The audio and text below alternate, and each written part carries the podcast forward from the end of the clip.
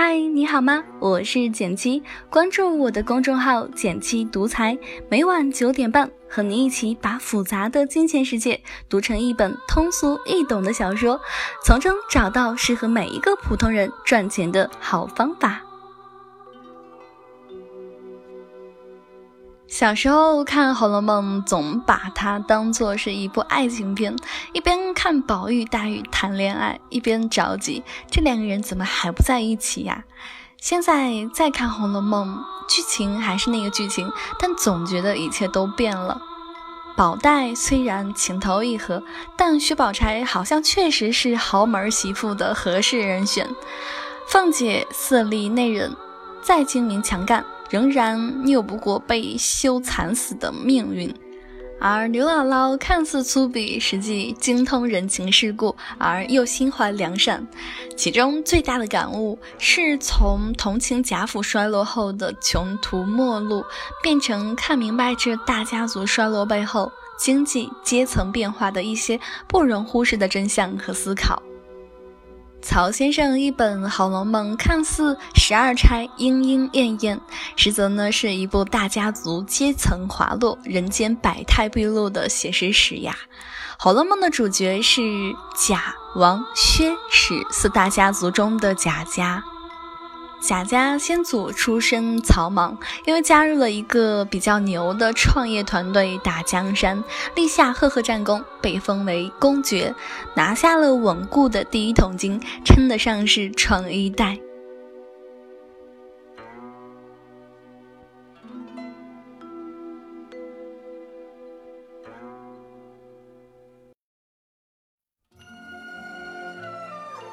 先祖的子女就是我们熟悉的宁荣二公，而老太君贾母呢是荣国公的儿媳妇。算下来呢，贾宝玉这一代已经是宁荣二府的第四代了。清代的爵位呢是世袭制，虽然每过一代都会降一级，但是贾家也可以说是历经几代富贵。按照我们现在的说法，可能算得上是 old money 了。从贾家吃穿用度的排场和讲究来看呢，也能看出几代富贵的积淀。刘姥姥进大观园的一回里呢，贾母让王熙凤给刘姥姥尝了一道菜，叫做茄鲞。刘姥姥惊呼说：“别哄我了，茄子跑出这个味儿来了，我们也不用种粮食，只种茄子了。”细问之下呢，才知道这一道茄鲞要拿十几只鸡来配菜才做得出来。《红楼梦》第五十四回，元宵节荣国府开宴席，席间贾母点戏，一出寻梦，一出下书，特别吩咐只用箫和笙笛来演奏。这个做派让席间很多听惯了各种戏班子的太太小姐们很是惊奇，说哪有人唱戏？用箫和笙笛演奏的呢？可是贾母却一脸淡定说：“这只是人比较讲究而已，又算什么出奇呢？”一般呢，我们知道土豪喝酒只知道开拉菲，而老钱们则更加讲究酒庄和年份。一出戏，尽显贾母的素养和见识。但这样一个富过三代的大家族，衰败的征兆早已显露端倪。首先，贾家的社会地位已经大不如前了。清代的世袭爵位，每向后一辈，袭爵的等级就减一级。贾宝玉的父辈已经从曾经的公侯降到了一等将军的职位。贾家的子孙后代在官场上。也籍籍无名，只有荣国府宝玉的父亲贾政，勉强算得上最有功名，但也不过是一个五品员外郎，有名无实。其次呢，从财务上看，贾家更是入不敷出。如果把贾家看作是一个员工上千人的企业，那么这个企业的经营已经开始陷入困境。贾政的薪水相对于大家庭的开支可以说是杯水车薪呀，而贵妃皇帝的赏赐也是形式大于内容。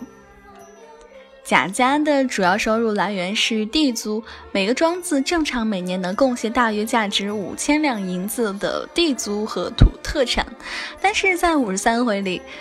黑山村庄头乌进孝来进献年级单子，因为天灾只上缴了两千多两，一下子就折损一半，收入逐年减少，贾家的开支却没有随之缩减。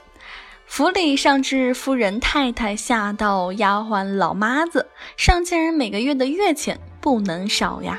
每逢年节，还要大肆办酒席，请戏班子做庆祝。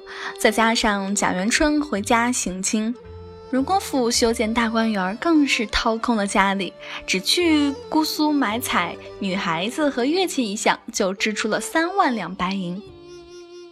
随着日常开支逐渐吃紧，暗地里变卖家产的事情也时有发生。面对阶层的滑落风险。贾家也不是毫无察觉，早在秦可卿离世时，就托梦给凤姐儿，敲响了警钟，不思后日终非长策，还是要固本培元，免得家道中落，子孙连个去处都没有。对于家族的衰落，贾母更是心知肚明。五十四回借着掰黄记，老太君发了通感慨说。别说那书上的那些大家子，如今眼下拿着咱们这中等人家说起，也没那样的事儿。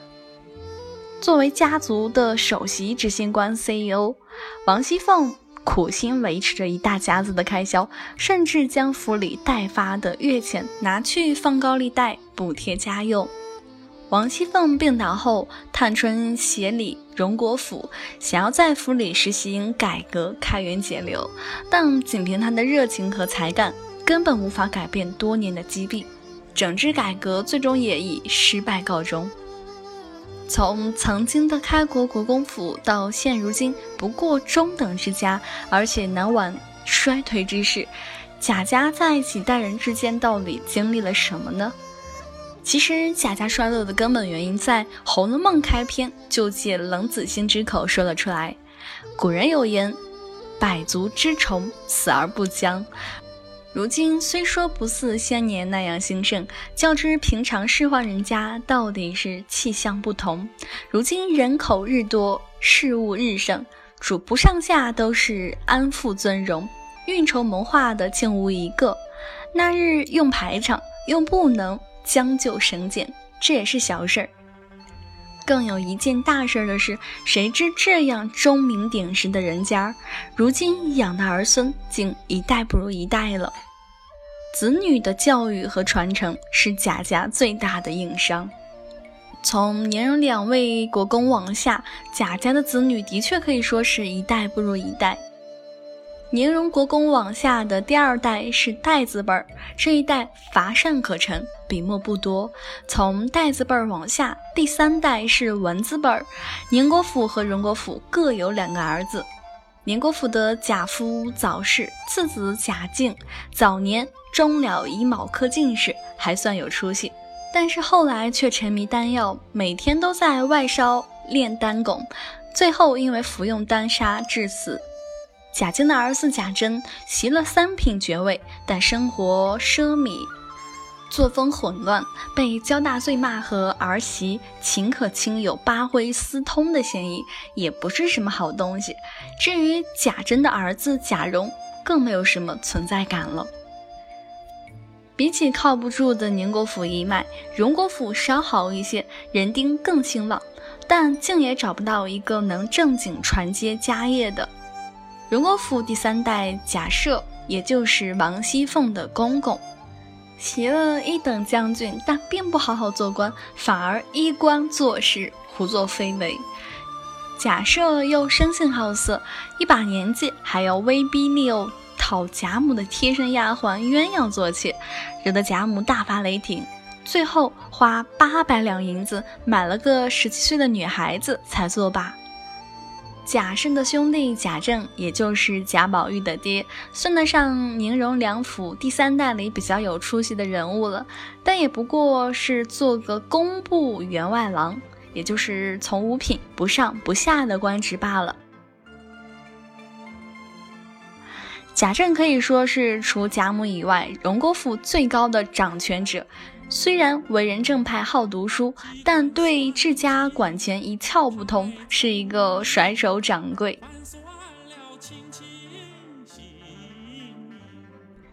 贾政的儿子就是我们的主角贾宝玉，更是让人无奈。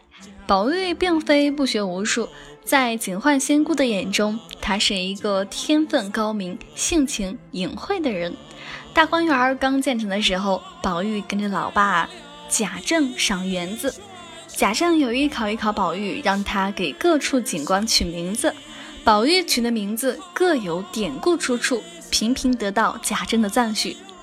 丫鬟晴雯含冤而死，他写了一篇洋洋洒洒的祭奠文，叫《芙蓉女儿诔》。感情真挚，才气纵横，但宝玉对考取功名、入仕做官一点兴趣也没有。他怕读四书之类的圣贤书，认为那些热衷功名的人是沽名钓誉、国贼路鬼。哪怕被他看中的同龄好友秦钟在临终前劝他早日考取功名，千万不能像自己一样年少轻狂，错过时机。宝玉也没有任何想要投身仕途的想法。对他来说，读书学习不过是用来吟诗作对，和姐姐妹妹一起消遣、解闷儿、增加生活风雅乐趣的法子。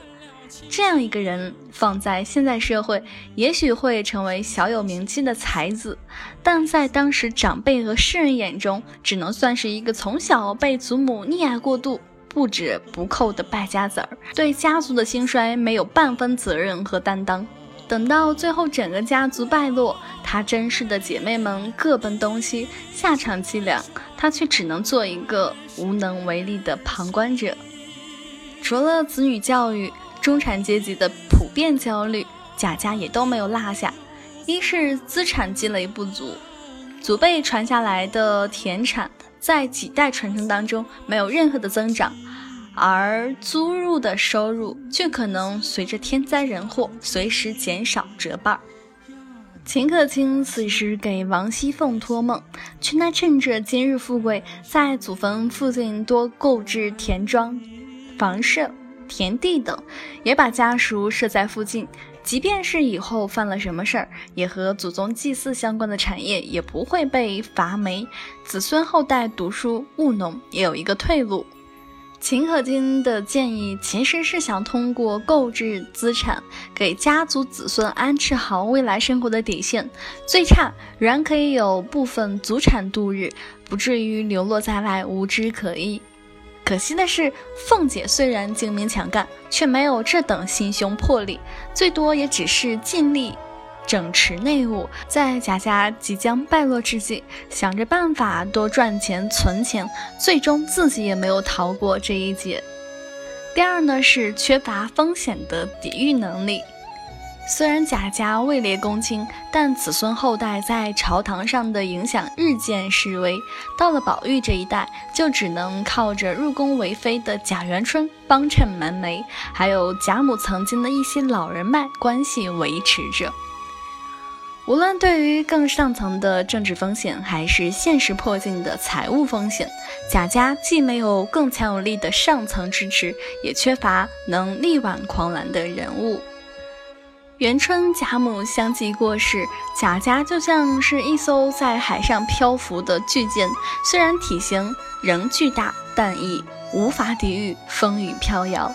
等到忠顺亲王发难，贾雨村落井下石。贾家落了一个被抄家的下场，树倒猢狲散。《红楼梦》是一部公认的人情小说巨著，它搭建了一个巨大的时代舞台，其间社会变迁、阶层更迭、人际关系、职场理论、命运起伏，在贾家这个大家族的背景下交叉上演。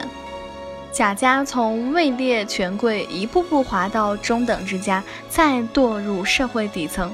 其实也给我们敲响了警钟。首先，我们要有获取增值资产的意识，积累资产，不断增加被动收入，是古往今来不破的保富方法。及早建立资产积累的意识，而不是把钱花在消耗性的支出上，能帮我们勒实财富的基础。曾经田庄房市等是投资的首选，现在我们则有了更多金融投资资产的选择。其次，会赚钱比有钱更加重要。哪怕是巨富之家，也经不起财富的不断消耗。我们存钱，并不在于要追求一个高额的数字，而是要让财富进入正向循环，不断的增值。曾经有朋友有过这样一个评论说。真正的财富自由，并不是手上握着房子，而是知道自己具备赚钱的能力，哪怕有一天要推倒重来，也能够从零开始，重新积累财富。除了靠工作能力积累第一桶金，学会用钱赚钱的理财投资能力也同样重要。最好的传承不是财富，而是教育。贾家几代以来的发展就是最好的例子。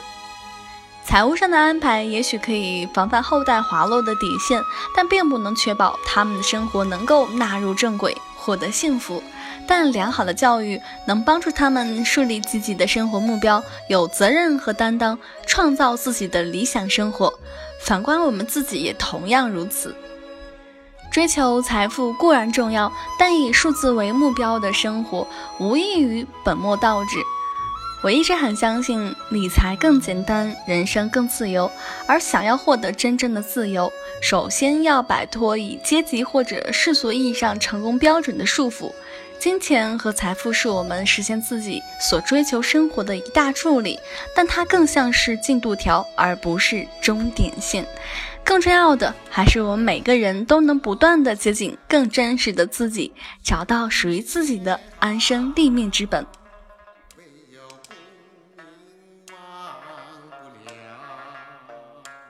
好了，今天的文章到这里就结束了。想与简七进一步交流，请关注我的微信公众号“简七独裁”，让理财更简单，人生更自由。每晚九点半，我们不见不散哟。如果喜欢我的电台，每周一、三、五、七，简七在这里等你，记得订阅哦。